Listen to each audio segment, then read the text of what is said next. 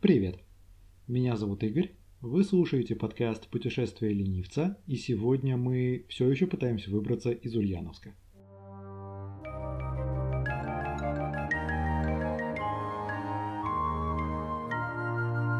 Путешествие ленивца. Второй сезон. Губернские города России. Эпизод 6. Неизвестный Ульяновск. Пардон за очередную глупую шутку, а то на меня тут уже даже жена чуть не обиделась за то, что я в прошлом выпуске посмел назвать художественного певца русской деревни Пластова социалистом. Правда, в Википедии пара статей о советской живописи 20 века подтвердили мою правоту. Кстати, социализм – это не только по меткому выражению Макса Фрая зверски осклабившиеся столевары, вступившие в непростые профессиональные отношения с доменной печью, он тоже бывает красивым, и я против него ничего не имею. Сегодня у нас второй выпуск про Ульяновск, он же старорежимный Симбирск, и главный маршрут по старому городу я уже описал на прошлой неделе, так что представим, что у нас есть еще один лишний денек и постараемся найти интересные места, лежащие чуть в стороне от мест, заполненных многотысячными толпами путешественников, которые, очевидно, видят областное агентство по туризму, рапортуя о сотнях тысяч туристов в год и в очередной раз обещая превращение Ульяновска в отпускную Мекку. Э, я думаю, по моему тону уже понятно, что без рубрики «Проблема первого мира» в этом выпуске не обойдется. Кстати, моя чудесная жена Аня, которая в некоторых аспектах гораздо умнее меня, утверждает, что рекламировать товар нужно сразу и лицом. Так что, друзья, если вам нравится путешествовать в моей компании, то я безумно этому рад и прошу поддержать подкаст подпиской, комментарием или оценкой, если ваша платформа это позволяет. Например, ваши пятерки на Apple Podcast здорово помогут в продвижении передачи, если, на ваш взгляд, я их заслужил. Также мои текстовые статьи можно почитать в Яндекс.Дзен, а еще не забывайте вступать в группу путешествия ленивца ВКонтакте. Там много иллюстраций, сопровождающих каждый выпуск подкаста. А пока, что посмотреть? Как уже говорилось, Ульяновск город довольно крупный, даже для областного центра – Толчок его развитию дала Великая Отечественная война, когда сюда было эвакуировано несколько важных заводов, в результате чего город разросся на юг и на другой берег Волги. Последний этап развития наступил уже в брежневские времена, когда здесь был создан один из крупнейших авиазаводов в СССР – Авиастар, для которого был создан отдельный огромный район, известный среди жителей как Новый город. Там делать, кстати, абсолютно нечего, так что наши прогулки в основном сконцентрируются в относительно старой части города – если по моему совету вы остановились в одной из гостиниц в центре, то вам не составит особого труда прогуляться по улицам Федерации и Красноармейской. Они не могут похвастаться полностью сохранившейся старинной архитектурой, как упоминавшейся в прошлом выпуске улицы Ленина Льва Толстого, а если быть точным, так вообще быстро ее утрачивают под напором точечной застройки – но несколько симпатичных деревянных и каменных особняков на тенистой зеленой Красноармейской улице встретить можно. Например, это шикарнейший особняк, в котором сейчас расположен Центр детского творчества. Он был построен Федором Левчуком, о котором я рассказывал в прошлом эпизоде, и Федором Вольсовым, в честь которого была названа кофейня, которую я тоже рекомендовал в прошлом эпизоде. Федерации тоже может порадовать парой ресторанов и легендарный в городе шашлычный, а еще это бывшая татарская слобода, поэтому там можно найти и купеческие особняки, и бывшие здания старинной мечети. С обеих улиц можно попасть к самому красивому восстановленному собору, Воскресенскому или Германовскому, в переулке Гоголя. В 19 веке он не являлся самым красивым в Симбирске, который славился своими церквями, но восстановленный в 21-м, в советские годы была снесена колокольня, а в здании разметили городской архив – он оказался самым красивым и роскошным старым храмом Ульяновска. Две оставшихся старинных церкви прячутся рядом с нижней частью улицы Карла Маркса. Одна на дореволюционном закрытом кладбище, вторая посреди частного сектора, и не сказать, чтобы они стоили усилий на их поиске. Еще две старых улицы, которые можно осмотреть за полчасика, совместив с прогулкой по бульвару Венец, это Корюкина и Пролетарская. Там тоже несколько симпатичных домиков, каменный низ, деревянный верх. Кстати, вы точно не пропустите самый заметный и унылый новострой на улице, в который, как видно, было вложено огромное количество денег. Угадайте с трех раз, что там? Правильно, пенсионный фонд. Также после осмотра венца можно пройтись в окрестностях Соборной площади. В сквере у Суворовского училища стоит памятник э, Суворову, а рядом можно найти старое здание драмтеатра, бывшие номера замок предшественника суворовцев кадетского корпуса и одно из моих любимых городских зданий, бывшую женскую гимназию с маленькой остроконечной башенкой в правой части фасада. Второй главной рекой города является Свияга, и аномалия, кстати, заключается в том, что в черте города они с Волгой текут в разные стороны. Когда-то река была чистой и плавательной, даже с оборудованными пляжами, однако годы сброса промышленных отходов привели к тому, что она загрязнилась, заболотилась и теперь купаются в ней только смельчаки в самые жаркие летние деньки. Специально оборудованная прогулочная набережная имеется у крупнейшего городского ТЦ «Аквамол», но мы пойдем немного не туда – если спуститься по улицам Ленина и Шевченко до упора и пройтись направо по необлагороженной набережной, то сначала нам откроется шикарное краснокирпичное здание, в архитектуре которого сплелись элементы русского стиля и готики. Свернув ворота за ним, напротив пешеходного моста через Свиягу, мы попадем в еще один нетронутый уголок 19 века. Когда-то здесь находился комплекс Чувашской школы, а сейчас музей, школа искусств, несколько старых домов, садик и маленькая церковь, очень тихое, атмосферное и обаятельное местечко. В центр города отсюда можно выбраться по крутому холму улицы Воробьева, окруженной практически деревенским частным сектором. С нее мы попадем на заводскую улицу Крымова, где доживает свой век еще несколько деревянных особняков, и улицу Карла Маркса, к ансамблю из сталинских четырех и пятиэтажек, которые по первоначальному архитектурному плану должны были иметь еще и башенки со шпилями, став таким образом парадными воротами в эту часть города – но вмешалось постановление об архитектурных излишествах и планам не суждено было сбыться, увы. Безумным фанатам послевоенной архитектуры может приглянуться еще район улиц Автозаводской и Западный бульвар. Строился он в 40-е и 50-е годы для рабочих Ульяновского автозавода, знаменитые УАЗики делают именно здесь, и представлял собой своеобразную версию европейского малоэтажного района – Двухэтажные домики с большими балконами, огромными садами вокруг и тенистыми улицами, отдельным парком и собственной площадью Горького когда-то выглядели образцово, но сейчас, увы, это скорее атмосферная разруха и тлен.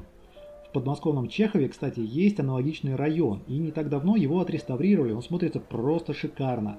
Но, увы, его ульяновскому собрату надеяться, похоже, уже не на что. Вообще, оригинальная советская архитектура в Ульяновске к юбилею Ленина захватывала умы и пространство.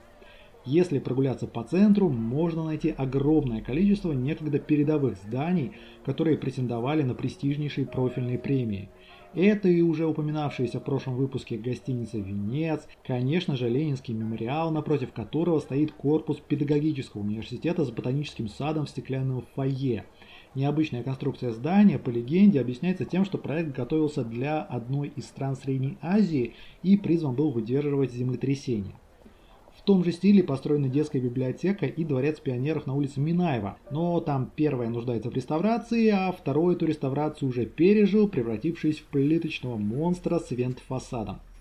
И таких зданий по всему городу десятки, можно целый маршрут для осмотра создавать. А почему он еще не создан, об этом чуть позже. Любителям природы стоит съездить в район Киндяковка, чтобы посмотреть на парк Виновской рощи. Название целого района произошло от фамилии владевших той местностью дворян Киндяковых. Ну и роща называлась Киндяковской, но в советские времена ей присвоили название, вошедшее в состав города, деревни. Чем интересна Виновская роща? Ну, ее часть города, именуемая парком культуры и отдыха, когда-то была своеобразным уголком Советского Союза – с обязательным автодромом, колесом обозрения, солнышком, шахматными беседками и так далее. Но в результате аттракционы закрыли, а парк попытались ребрендировать в современный. Но, как говорится, что-то пошло не так, поэтому в верхней части задерживаться не стоит. А стоит спускаться вниз по склонам, ибо Виновка – это многовековая реликтовая роща, которая сохранилась в 15 минутах езды от центра города. Здесь бьют родники, из зарослей выступают заброшенные дворянские склепы, а неподалеку некогда стояла усадьба легендарной баронессы Кэтлин Перси Френч, ирландки, ставшей русской помещицей. О роще ходит огромное количество жутких мистических легенд, а если пройти ее насквозь и выбраться на берег Волги, то можно увидеть гончаровскую беседку, изящную ротонду, которую якобы когда-то основали масоны, но с тех пор она неоднократно перестраивалась. Именно эти пейзажи фигурируют, например, в третьем романе трилогии О Гончарова «Обрыве». В общем, место интересное и живописное, но стоит учесть, что Киндяковка не считается безопасным районом с точки зрения криминала. Об этом, правда, в соответствующей рубрике. Из других интересных зеленых уголков можно назвать парк 40-летия ВЛКСМ на противоположном берегу. Он хорош полуторакилометровой аллеей, проложенной по сосновому лесу, или парк Победы в северной части старого города, но обязательным их посещение не назовешь. И вот на этом рассказ о достопримечательностях Ульяновска можно считать, наверное, законченным. Их было бы гораздо больше, если бы не некоторые исторические причины, а также моменты, о которых стоит поговорить в рубрике Проблемы первого мира. В прошлом выпуске я говорил, что исторической застройке Ульяновска из-за ассоциаций с Лениным одновременно и повезло, и не повезло. Повезло, потому что благодаря Ильичу удалось сохранить практически нетронутыми улицы Ленина и Льва Толстого. Не повезло, потому что в борьбе с религией были снесены почти все церкви, включая редчайшие по красоте, а в 1970-х целые кварталы были снесены для строительства юбилейных архитектурных ансамблей. Нынешняя проблема заключается в том, что в городе жесточайший бардак с сохранением архитектуры. Причем страдают и дореволюционные постройки, практически заброшенные, и разрушается классическая филармония на бульваре Венец, и Сталинки на той же площади Горького, например, и упоминавшаяся архитектура 1970-х. Значительная часть выстроенных к столетию зданий до 150-летия либо не дожила, либо дошла в печальном состоянии. И уничтожение продолжается – с 1990-х город безумно страдает от точечной застройки. Помните, во втором выпуске про Нижний Новгород я говорил, какими темпами он теряет свои старые здания. Так вот, Ульяновск можно использовать в качестве наглядного пособия того, что будет, если полностью забить на сохранение старого города. Старинные особняки исключают из реестра охраняемых объектов и открыто сносят. Если это сделать не удается, сносят в тихомолку. Если это не получается, начинаются таинственные пожары, после которых включение в охраняемый реестр становится нецелесообразным. В результате, кроме улицы Ленина, в городе не осталось ни одного цельного исторического ансамбля. Один-два старых дома и тут же очередная панельная или кирпичная коробка – коттеджи, торговые центры, многоквартирные дома. Все это строится не только без попыток вписать их в старую застройку, но и просто не пытаясь как-то синхронизировать даже рядом стоящие дома. Даже потенциально выгодные места превращаются в унылые развалины. Например, Ульяновский речной порт и прилегающая к нему набережная. Некогда любимые места прогулок горожан сейчас перегорожены заборами, а попасть сюда официально нельзя. Большинство спусков из центра города объявлены аварийными и чинить их никто не чешется. Да и делать в речном порту уже нечего. Его собственник в свое время взвинтил цены, поэтому даже редкие прогулочные теплоходы, раньше заходившие в Ульяновск, стали проплывать мимо. Зато в Ульяновске есть платная парковка. Но не такая, как в Москве или некоторых других областных центрах, где за сбор платы отвечают парковочные автоматы. В ульяновских спальниках, понятное дело, что не весь город такой, этим занимаются четкие поцики, а штрафы выписываются в виде проколотых шин и подожженных автомобилей. Несколько районов города можно вполне открыто назвать гопническими. Если вы думали, что эта зараза из крупных городов ушла, то welcome to Ульяновск. Аналогично с транспортом.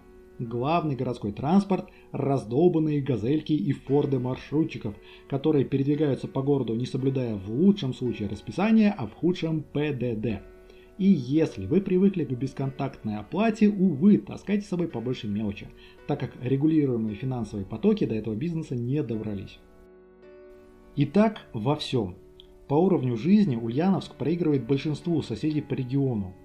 Я люблю свой родной город, но вынужден признать, за каждым шагом вперед следует 2-3 шага назад – если на Смоленск, Тверь, Владимир и Нижний я настоятельно рекомендую выделять несколько дней, а то и неделю для осмотра всех достопримечательностей этих городов и их окрестностей, то на Ульяновск максимум два. Не потому, что он объективно хорош, а потому что это моя родина, и я отчаянно хочу показать, насколько этот город может быть красив и интересен, если уделить ему внимание и приложить усилия для сохранения того, что еще можно сохранить. Но, скорее всего, лет через 10 мне останется только сказать, что делать здесь больше пары часов на прогулку по двум-трем улицам уже нечего. Заключение. Да, что-то как-то опять мой второй эпизод о городе заканчивается на невеселой ноте. Но такой уж он Ульяновск. Родина Ленина и аномальная зона.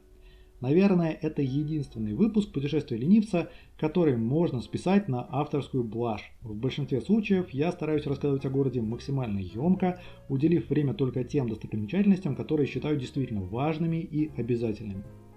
Надеюсь, вы простите мне пиетет к родному городу, было бы очень легко ограничиться одним эпизодом в прошлую пятницу и на этом умыть руки, но мне очень хотелось описать места, которые запали мне в сердце.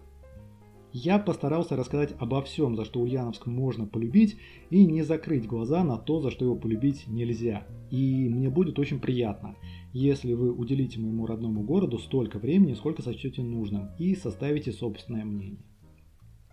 А на сегодня все. Через неделю мы отправимся в город, который в защите и представлении не нуждается, и для этого нам потребуется подняться на полторы сотни километров вверх по Волге. Подкаст можно поддержать лайками, оценками и репостами, статьи почитать в Яндекс.Дзен, фотографии посмотреть в группе ВКонтакте. А пока я прощаюсь с вами до следующей пятницы и до новых встреч в путешествиях ленивца.